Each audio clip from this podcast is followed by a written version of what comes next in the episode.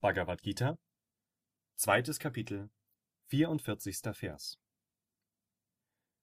In Menschen, die an Vergnügen und Macht hängen und deren Geist durch solche Lehren abgelenkt wird, bildet sich nicht diese Bestimmtheit, die stets auf Meditation und Samadhi, den überbewussten Zustand, ausgerichtet ist.